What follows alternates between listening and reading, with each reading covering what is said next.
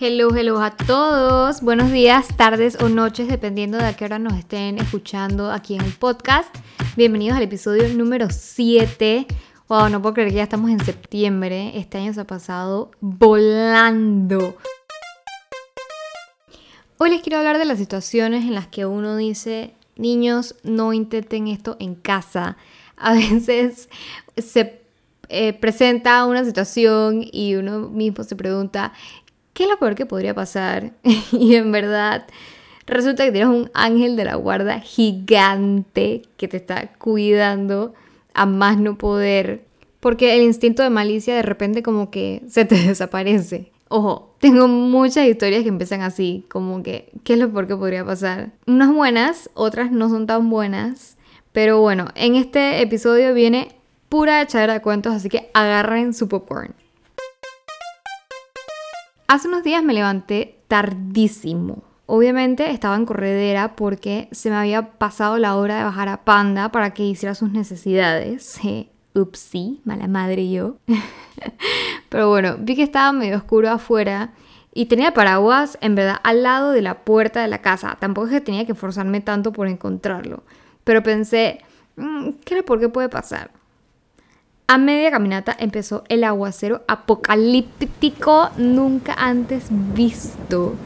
Y estaba como a una cuadra y media de la casa, todavía me faltaba para llegar. Así que empecé a correr como gallina sin cabeza. Panda obviamente muerto de la risa porque él juraba que estábamos jugando.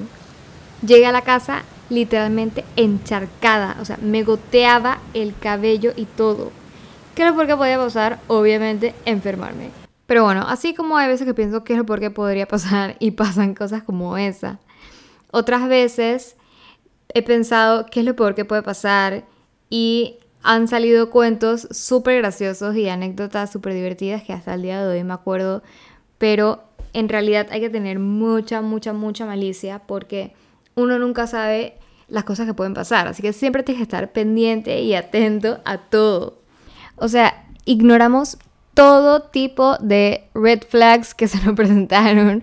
O sea, todas esas cosas que uno dice, dice que, ok, esto puede ser peligroso. Todo eso lo ignoramos. Así que, en serio, niños, no intenten esto en casa. Digo, gracias a Dios, obviamente no pasó nada. Y al final son cuentos que hoy en día nos recordamos y nos morimos de la risa.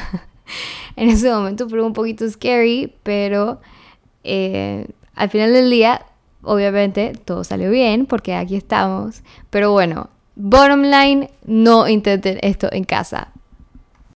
Cuando Gabo vivía en Costa Rica, eh, un fin de semana fuimos a visitar esta playa que se llama Manuel Antonio. Y en el área hay un parque ecológico que es una locura. Eh, tiene, o sea, como que senderos y llegas a otras playitas y no sé qué. Y además puedes ver osos perezosos.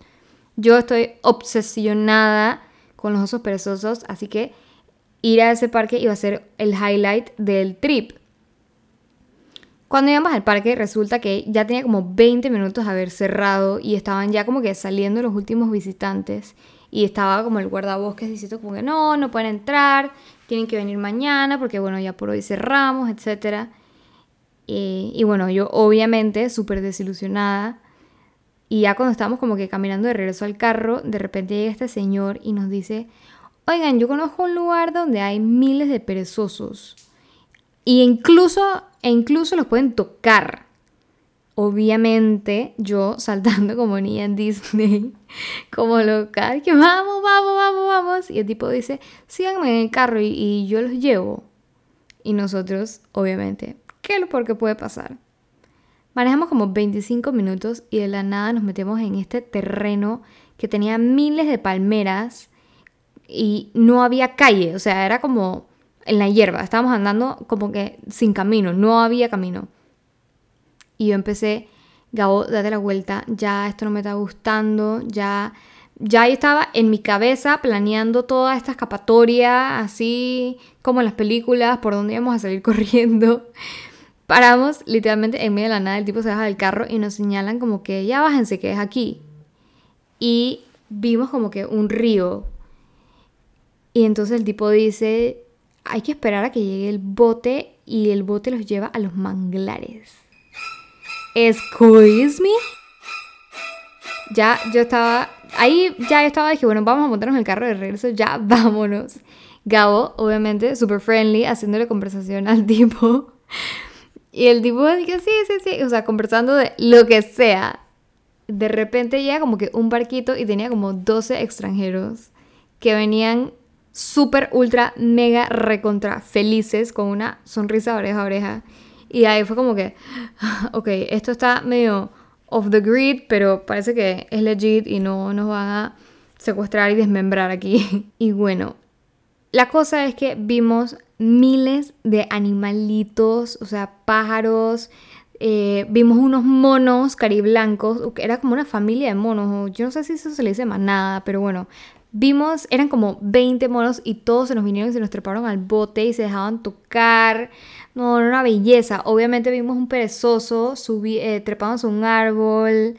Eh, vimos un mini caimán que el tipo como que lo agarró y los trepó al bote y nosotros cargando y tocando un mini caimán. O sea, era como estar metido en un episodio de National Geographic y yo que soy así, que full animalista. O sea, yo estaba en mi prime. Nadie me iba a bajar de ahí, yo no estaba creyendo en nadie, estaba demasiado feliz. En verdad fue una super experiencia improvisada, pero obviamente fue algo que pudo haber salido muy, muy, muy, muy, muy mal. Y en verdad yo me considero una persona maliciosa.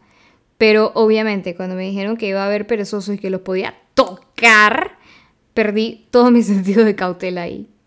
En New Orleans, para la época de carnavales, hacen estos parades, unos desfiles con música y baile y la gente se disfraza y te tiran cosas, hacen estos carruajes y te tiran cosas del carruaje.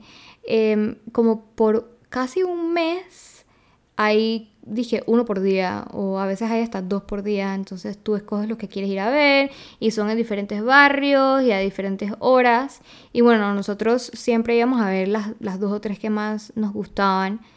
Una vez me acuerdo que ya se había acabado uno de los parades y estaba yo con dos amigas más.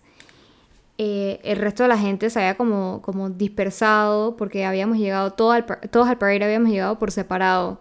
Así que estábamos todos como en, lugarcitos diferentes eh, a lo largo de la calle, pues. Y bueno, eh, se acabó el parade y no encontramos taxi para regresar. No, en ese tiempo no había Uber en New Orleans. Ok, sí, estoy vieja. Esto fue que 2012, 2013, por ahí más o menos.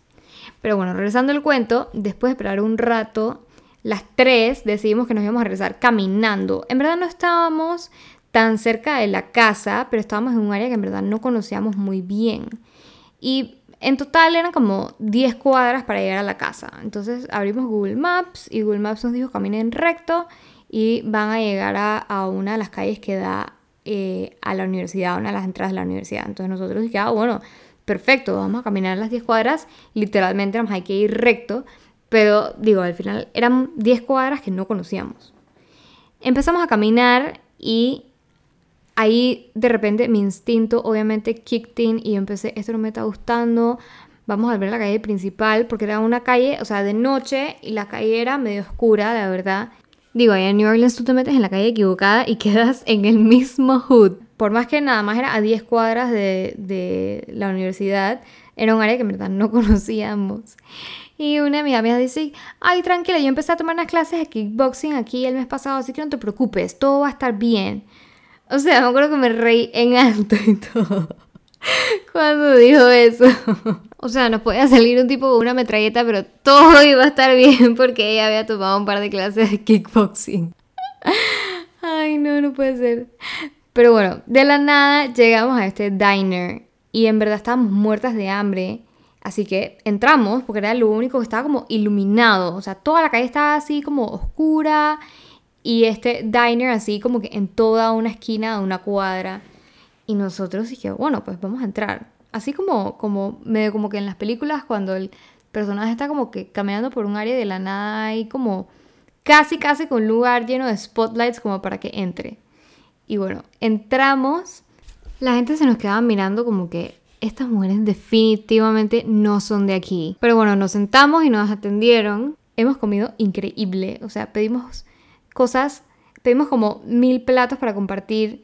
Nos reímos, echamos cuentos. Al final resultó que estábamos más cerca de la casa de lo que pensábamos.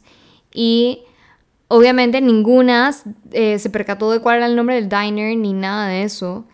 Y unos años después, ah, bueno, y más nunca lo vimos, eh, más nunca volvimos a pasar por esa calle, era como, como una calle residencial y en verdad nosotros no, no, nunca más pasamos por ahí, la verdad. Pero bueno, unos años después, eh, me acuerdo que estaba viendo un programa de Food Network, sí, amo Food Network, ok, soy una vieja, sí, bueno, amo Food Network, literalmente es el único canal que veo.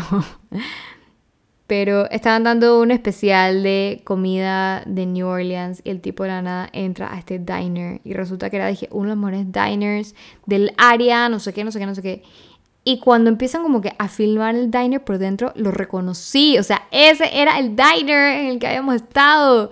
Y resultó que era, dije, uno de los mejores diners del lugar. Esa es otra de las veces que digo, niños, no intenten esto en casa. Obviamente no se vayan a caminar por ahí en un área que no conocen.